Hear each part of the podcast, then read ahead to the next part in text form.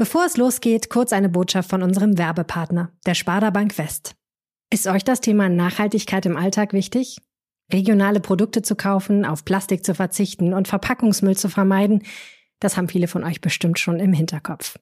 Auch bei euren Finanzen könnt ihr auf regionale Player setzen, denen die Heimat genauso am Herzen liegt wie euch.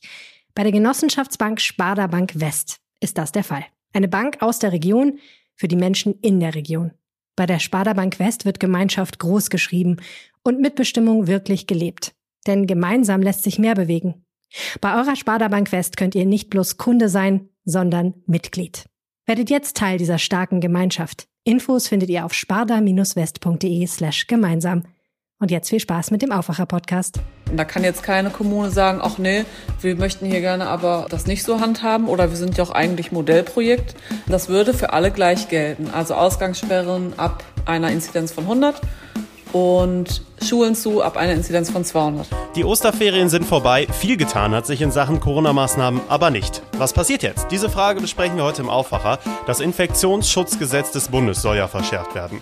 Außerdem dröseln wir nochmal auseinander, wie es mit Selbsttests an Schulen und in Büros in NRW weitergeht. Ich bin Florian Pustlauk. Hi. Bonn Aufwacher. News aus Bonn und der Region, NRW und dem Rest der Welt. Wir starten im Bonn Aufwacher mit Meldungen aus Bonn und der Region. Nach Schüssen auf einen Jungen in Königswinter Bockeroth hat sich der Gesundheitszustand des Elfjährigen stabilisiert. Die Bonner Polizei sagte dem Generalanzeiger am Sonntag, dass lebensgefährliche Verletzungen bei dem Jungen zunächst nicht ausgeschlossen werden konnten. Mittlerweile sei sein Zustand stabil. Er befände sich aber weiter zur Behandlung im Krankenhaus. Laut einem Polizeisprecher gibt es erste Hinweise, mit denen sich die Beamten beschäftigen. Über das Wochenende wurden Zeugen befragt. Am Donnerstag soll der Junge durch Schüsse aus einer Luftdruckwaffe schwer verletzt worden sein sein. Er soll am Nachmittag mit anderen Kindern im Bereich Friedrichshöher Straße und Florianstraße unterwegs gewesen sein. Als er nach Hause kam, sollen seine Eltern die Verletzungen am Oberkörper des Jungen entdeckt haben. Der Junge wurde später in einem Bonner Krankenhaus operiert. Das Krankenhaus schaltete die Polizei ein. Die Bonner Mordkommission übernahm die Ermittlungen. Zeugen, die etwas von dem Vorfall mitbekommen haben, sollen sich bei der Polizei melden. Die Rufnummer ist die 0228 150. Heute startet der reguläre Betrieb der Waschanlage von Mr. Wash in Bonn. Seit rund zwei Jahren baut Mr. Wash an der Ecke Bornheimer und Brühler Straße. Das Areal lag zuvor viele Jahre brach. Es wurde lediglich als Abstell- und Lagerplatz genutzt. Nach eigenen Angaben hat das Essener Unternehmen rund 20 Millionen Euro in den Standort investiert. Wegen der vergleichsweise kleinen Fläche musste die Anlage in die Höhe gebaut werden. In Bonn werden die Autos auf drei Etagen gewaschen und gereinigt. Momentan arbeiten an dem Bonner Standort 30 Mitarbeiter, langfristig sollen es 50 sein. Das Land NRW fördert Initiativen im Rhein-Sieg-Kreis mit dem Dorferneuerungsprogramm. Jedes Jahr können Orte und Ortsteile mit bis zu 10.000 Einwohnern Projekte einreichen. Durch eine Förderung dieser Projekte sollen die Dörfer attraktiver gestaltet werden. Das Land gibt dieses Jahr 866.000 Euro für Projekte in Rheinbach, Bad Honnef, Wachtberg und Windeck aus. Im Rheinbacher Stadtteil Niederdrees gibt es Geld für die Umgestaltung des Dorfplatzes. Und auch in Wachtberg im Ortsteil Gimmersdorf wird unter anderem der Dorfplatz ausgebaut. In Windeck wird unter anderem das Leuscheider Dorfzentrum ausgebaut. Im Bad Honnef wird ein Bürgerhaus saniert. Kommen wir jetzt zum Top-Thema, zum Wochenbeginn. Deutschland wartet gespannt auf das verschärfte Infektionsschutzgesetz. Der Bund will so ja die Corona-Maßnahmen vereinheitlichen. Doch diesen Vorstoß finden nicht alle gut. Es gibt auch Kritik, auch von Länderchefs. Und wie geht es in dieser Woche überhaupt weiter? Julia Radke bringt uns jetzt zum Wochenstart auf den neuesten Stand. Hi. Hi, guten Morgen. Was erwartet uns denn jetzt in den nächsten Tagen? Ja, also da kann man nur munkeln und nicht viel klar voraussagen. Fest steht, dass es seit Samstag einen Entwurf gibt für die Änderung dieses Infektionsschutzgesetzes, der verschickt worden ist und der ja in den kommenden Tagen abgestimmt, diskutiert, bearbeitet werden soll und dann den üblichen Weg gehen muss, und zwar so eine Änderung muss durch das Kabinett gehen, dann geht das in die Ausschüsse, dann werden Experten angehört und normalerweise ist das also ein langer Prozess, aber Zeit haben wir natürlich jetzt gerade wenig. Ja, du hast dir den Entwurf, äh, der nicht wirklich gut leserlich ist, durchgelesen. Ähm, die nächtlichen Ausgangssperren für Kommunen stehen ja zum Beispiel drin. Anders sieht's beim Thema Homeoffice Pflicht aus. Das ist ja weiter umstritten. Was, was genau steht da alles in diesem Entwurf drin? Also neu ist nur ein Paragraph, also der Paragraph 28b soll hinzugefügt werden, können wir jetzt alle so an sich jetzt wenig mit anfangen. Aber Wesentlichen geht es darum, dass die Schutzmaßnahmen vereinheitlicht auf Bundesebene werden. Also dass quasi nicht mehr so ein einzelnes ja, Länderspiel daraus entsteht, also wo jeder sagen kann, das gilt für mein Bundesland und ich möchte dies aber nicht, sondern wichtig ist, dass es von Bundseite her quasi für alle gleichermaßen verordnet werden kann jetzt durch dieses durch die Gesetzesänderung. Und inhaltlich geht es vor allen Dingen um Ausgangssperren beziehungsweise Ausgangsbeschränkungen, die laut Entwurf von 21 Uhr abends bis 5 Uhr morgens gelten sollten. Das ist so, so ein bisschen der kniffligste Punkt. Es wird jedes Thema abgearbeitet natürlich auch und die es gibt einige Punkte, die sehr kritisch äh, betrachtet werden. Wird das jetzt eine zweite Osterruhe und ist das juristisch dann doch wieder nicht umsetzbar? Ich glaube, das eine kann man nicht mit dem anderen vergleichen. Die Änderung, das neue Infektionsschutzgesetz würde dem Bund, der Bundeskanzlerin, der Bundesregierung ja ermächtigen, alle Regeln für alle gleich einheitlich zu verordnen, von oben herab. Das ist auch bisher nicht zeitlich begrenzt. Das ist schon mal ein Punkt, den Juristen kritisieren. Es müsste zeitlich ja begrenzt werden. Und im Prinzip ist es jetzt offen, weil es festlegt, dass zum Beispiel diese Notbremse überall gelten soll, wo die Inzidenz, die sieben Tage Inzidenz über 100 ist und erst auch quasi wieder zurückgenommen werden kann, sobald diese Inzidenz stabil unter dieser 100 Marke ist. Das gleiche gilt etwa für Schulen, bei denen ist die Marke 200 angesetzt, also ab einer Inzidenz von 200 im Kreis oder in der Stadt müssen die dicht machen. Und auch wenn es erst wieder stabil unter 200 ist, dürfen die Schüler wieder, Schüler und Schülerinnen wieder in die Schulen. NRW gehört ja zu den Bundesländern, die den Vorstoß des Bundes unterstützen. Ne, Stichwort Brückenlockdown von NRW-Ministerpräsident Laschet ging ja in die ähnliche Richtung. Kritischer dagegen ist zum Beispiel das Land Niedersachsen. Könnte das neue Gesetz tatsächlich auch kippen, weil sich einige Länder wehren? Das Gesetz wird ja im Parlament besprochen. Also es, es, muss ins Kabinett. Das wird voraussichtlich Dienstag der Fall sein. Dann geht es in die erste Lesung. Dann geht es in die Ausschüsse auf Bundesebene. Und das heißt, es kommt halt darauf an, was dort im Parlament. Das Parlament wird zum ersten Mal richtig beteiligt und ähm, dort wird es diskutiert auf der Ebene. Und es ist jetzt nicht vergleichbar mit einer Ministerpräsidentenrunde zusammen mit der Kanzlerin, dass da jetzt Einzelne sagen können, nee, wir machen nicht mit, sondern es ist eine Parlamentsentscheidung. Das ist jetzt der große Unterschied. Und die dauert eigentlich ziemlich lange, weil es auch ja ein krasser Eingriff ist in dieses in diese Gesetzeslage. Ich hatte gerade schon mit meinem Politikchef gesprochen, Martin Kessler, dessen Einschätzung ist, dass es schon noch 14 Tage dauern könnte, wenn sie schnell sind, vielleicht sieben Tage.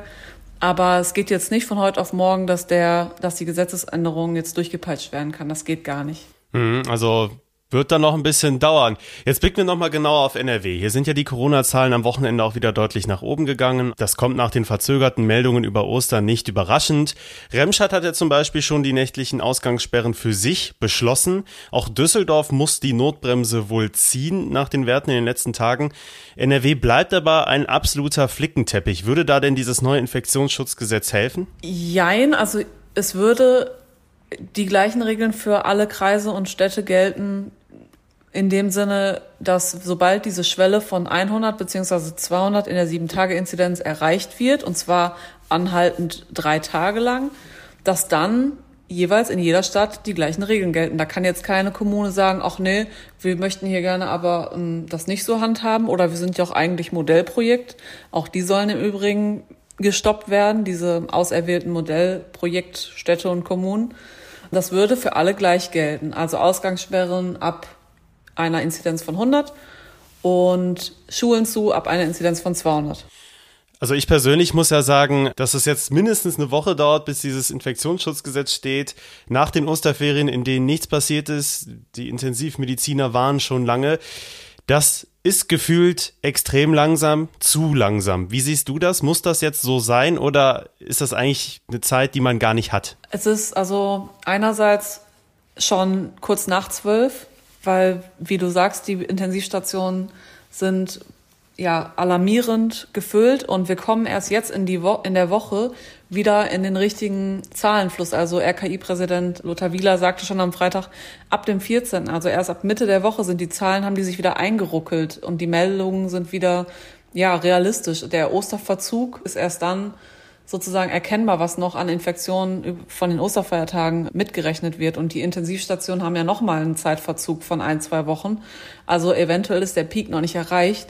Das heißt, natürlich sollte so schnell wie möglich jetzt auch eine bundesweite Notbremse kommen, aber die muss natürlich auch rechtssicher sein, sonst bringt uns das alles nichts. Verfassungsrechtler und Staatsrechtler äußern sich schon kritisch, dass das ja mit den Ausgangssperren total heikel ist, dass das mit der mit dem Eingriff auf, das heißt, Freiheit der Person werden angegriffen, die Unverletzlichkeit der Wohnung heißt das juristisch, ist auch total heikel juristisch. Das heißt, dass Kontrollen und so weiter in den Wohnungen ja möglich sind. Und das muss alles so safe gemacht werden in der Parlamentsrunde und auf Parlamentsebene. Das kann halt auch nicht von jetzt auf gleich passieren. Also ja, muss schnell passieren, aber bitte so ausgeruht, dass es auch Bestand hat vor Gericht im Zweifel. Mhm. Zum, zum Abschluss noch äh, die Frage nach der politischen Folge. Also NRW-Ministerpräsident Armin Laschet hat ja gestern offiziell bekannt gegeben, ja, ich würde als Kanzlerkandidat zur Verfügung stehen für die Union. Gleichzeitig befindet er sich aber auch hier in NRW in einem Umfragetief als Ministerpräsident. Würde ihm das neue Infektionsschutzgesetz und so eine bundeseinheitliche Linie helfen? Da kann ich jetzt auch nur mutmaßen. Aber es ist ja schon mal ein gutes Zeichen, dass Angela Merkel sich heute hinter sein, hinter ihn, hinter seine Vorbereitung oder hinter seinem Vorschlag gestellt hat. Also wenn die Bundeskanzlerin sagt, ich bin auch für den Brückenlockdown, dann ist es ja erstmal ein Zeichen dafür, dass das keine schlechte Idee ist. Ja, wenn er damit jetzt durchkommt sozusagen, dann ist das ja auch ein Beweis dafür, dass er auf dem richtigen Weg ist. Und auch wenn es eine große Einschränkung für uns alle sein wird, ja, wird wahrscheinlich die Akzeptanz dann wieder etwas steigen. Das wäre jetzt so meine Vermutung. Vielen Dank für deine Infos, Julia Radke. Und jetzt gehen wir im Aufwacher etwas mehr auf die Selbsttests in Schulen und Büros nochmal ein. Die Tests sind ja gar nicht mal so eine angenehme Angelegenheit. Also gerade beim Nasenabstrich, ne, wenn das Wattestäbchen so tief in die Nase geschoben wird, das macht niemand gerne. Aber trotzdem ist das ein wirklich wichtiger und großer Bestandteil der Corona-Maßnahmen. Und darüber spreche ich jetzt mit meiner Aufwacher-Kollegin Anja Wölker. Hi. Hi Florian. Die Debatte um die Selbsttests an Schulen in NRW geht ja weiter. Jetzt gibt es auch eine neue Verordnung. Was steht da drin? Ja, ab heute gilt eine neue Corona-Betreuungsverordnung und dort ist jetzt auch die Testpflicht für Schülerinnen und Schüler in NRW, die in Präsenz am Unterricht teilnehmen, festgeschrieben. Darüber haben wir schon in der Vergangenheit gesprochen, dass die Testpflicht kommt. Grundsätzlich heißt das jetzt zwei Corona-Selbsttests pro Woche. In der Praxis sieht es ja jetzt aber erstmal so aus, dass die allermeisten Schüler in dieser Woche wieder im Homeschooling sind. Die Osterferien sind zu Ende, nur die Abschlussklassen haben Präsenzunterricht. Und hier gibt es jetzt aber eine Ausnahme von der Regel. Die allgemeine Testpflicht gilt nicht für Abschluss- und Berufsabschlussprüfungen. Das heißt also, wenn ich zum Beispiel meine Abi-Prüfung habe, dann kann ich auch dorthin, wenn ich keinen Corona-Test gemacht habe? Genauso ist es. Rechtlich kann man das offenbar nicht anders regeln, denn Schüler und Schülerinnen kann man nicht von Prüfungen ausschließen. Bei den Prüfungen sieht das dann also so aus, ich zitiere mal aus der Verordnung, da steht, die Prüfungen ungetesteter Personen, Zitat, werden räumlich getrennt von den Prüfungen getesteter Schülerinnen und Schüler durchgeführt. Das heißt, die getesteten Personen sitzen woanders und machen ihre Prüfung als die ungetesteten Personen. Abschlussprüfungen sind also auch für Schüler ohne Corona-Test möglich. Jetzt blicken wir mal zu den Unternehmen. Da reden wir ja auch über Testpflichten. Bundesarbeitsminister Hubertus Heil hatte in der Bild am Sonntag gesagt, dass er die Testpflicht für Unternehmen durchsetzen will. Wörtlich, ich will, dass wir am Dienstag in der Bundesregierung das durchsetzen. Inwiefern machen die Unternehmen in NRW das denn vielleicht sowieso schon? Also die Kollegen Hanna Gobrecht und Carsten Fahr haben dazu viele Unternehmen befragt. Und ja, es gibt einige Betriebe, die jetzt schon regelmäßig testen. Dazu gehören zum Beispiel das Mönchengladbacher Logistikzentrum von Zalando und die Wirtschaftsbetriebe in Duisburg. RWE bietet auch Selbsttests an, genauso wie Metro am Standort Düsseldorf und Teekanne in Düsseldorf. Der Geschäftsführer von Teekanne hat unserer Redaktion aber gesagt, dass er eine Testpflicht nicht für sinnvoll hält, da diese viel Zeit und Geld binden würde. Ja, dann gibt's natürlich auch Unternehmen, die nicht testen. Also laut Bundesarbeitsminister Heil hätte eine Umfrage unter Beschäftigten ergeben, dass 61 Prozent einen Arbeitgeber hätten, der Corona-Test anbiete. Das ist natürlich nicht genug. Da bekommen ganz viele noch gar keinen Test auf der Arbeit. Da ist das Thema Geld natürlich auch entscheidend. Da kommt es auch wahrscheinlich darauf an, wie und wo die Tests gemacht werden. Ne? Klar, also einige Unternehmen, auch kleine und mittelständische Firmen arbeiten zum Teil mit externen Dienstleistern zusammen, die dann also diese Tests durchführen. Pro Test sind das dann Kosten zwischen 10 und 30 Euro. Da sind dann natürlich dann auch Personalkosten drin. Und einige Mitarbeiter werden deshalb auch als Alternative zu Testzentren geschickt. Und dann gibt es natürlich auch noch die Selbsttests aus dem Einzelhandel, die man natürlich auch für etwas weniger Geld als jetzt beim externen Dienstleister kaufen kann. An den Schulen in NRW sind Corona-Tests für den Präsenzunterricht ab heute Pflicht obwohl die Schulen natürlich erstmal größtenteils auf Homeschooling setzen in dieser Woche noch. Ob es eine Testpflicht für Unternehmen gibt, ist aber noch offen. Danke dir, Anja, für das Update. Ich danke dir. Ciao. Und das wird heute auch noch wichtig. Für die meisten Schüler in NRW geht es heute nach den Osterferien erstmal wieder mit Homeschooling los. Nur die Abschlussklassen dürfen in die Schulen und es gilt eine Notbetreuung vor Ort. Der Distanzunterricht soll erstmal nur für diese Woche gelten. In den Kitas gilt dagegen weiter der eingeschränkte Regelbetrieb. Die Städte und Kreise in NRW diskutieren weiter über die Corona-Maßnahmen in den jeweiligen Kommunen. Düsseldorf lag zum Beispiel am Wochenende den dritten Tag in Folge über der 100er-Inzidenz. Heute wird der Krisenstab über die Notbremse sprechen, die wohl gezogen werden muss. Und Remscheid, hier gibt es die höchste Corona-Inzidenz in ganz NRW, führt ab morgen die nächtliche Ausgangssperre ein von 21 bis 5 Uhr. Heute geht es auch mal wieder um die maroden Brücken in NRW. Die A59 soll bald wieder freigegeben werden. Auf der A43 droht dagegen eine neue Vollsperrung. Details gibt die Autobahn GmbH Westfalen heute bekannt. In Ostwestfalen soll ein Drogenlabor in industriellem Ausmaß betrieben worden sein. Ab heute stehen zwei Männer vor Gericht. Mindestens zehn weitere Personen sollen an dem Labor beteiligt gewesen sein. In dem Ort Preußisch-Oldendorf sollen Grundstoffe für Drogen wie Speed hergestellt worden sein. Zum Abschluss des 28. Spieltags der Fußball-Bundesliga spielt Bayer Leverkusen heute Abend bei der TSG Hoffenheim. Anstoß ist um 20.30 Uhr. Das Wetter bleibt erstmal recht wechselhaft. Nachts gibt es weiter leichten Frost. Tagsüber geht es dann rauf auf 6 bis 9 Grad.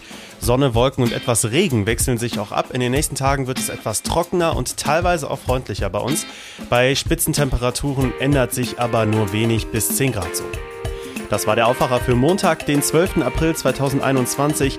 Ihr erreicht uns jederzeit für eure Rückmeldungen, für eure Fragen an aufwacher.rp-online.de. Ich bin Florian Pustlauk. Schönen Tag noch. Ciao. Mehr Nachrichten aus Bonn und der Region gibt's jederzeit beim Generalanzeiger. Schaut vorbei auf ga.de.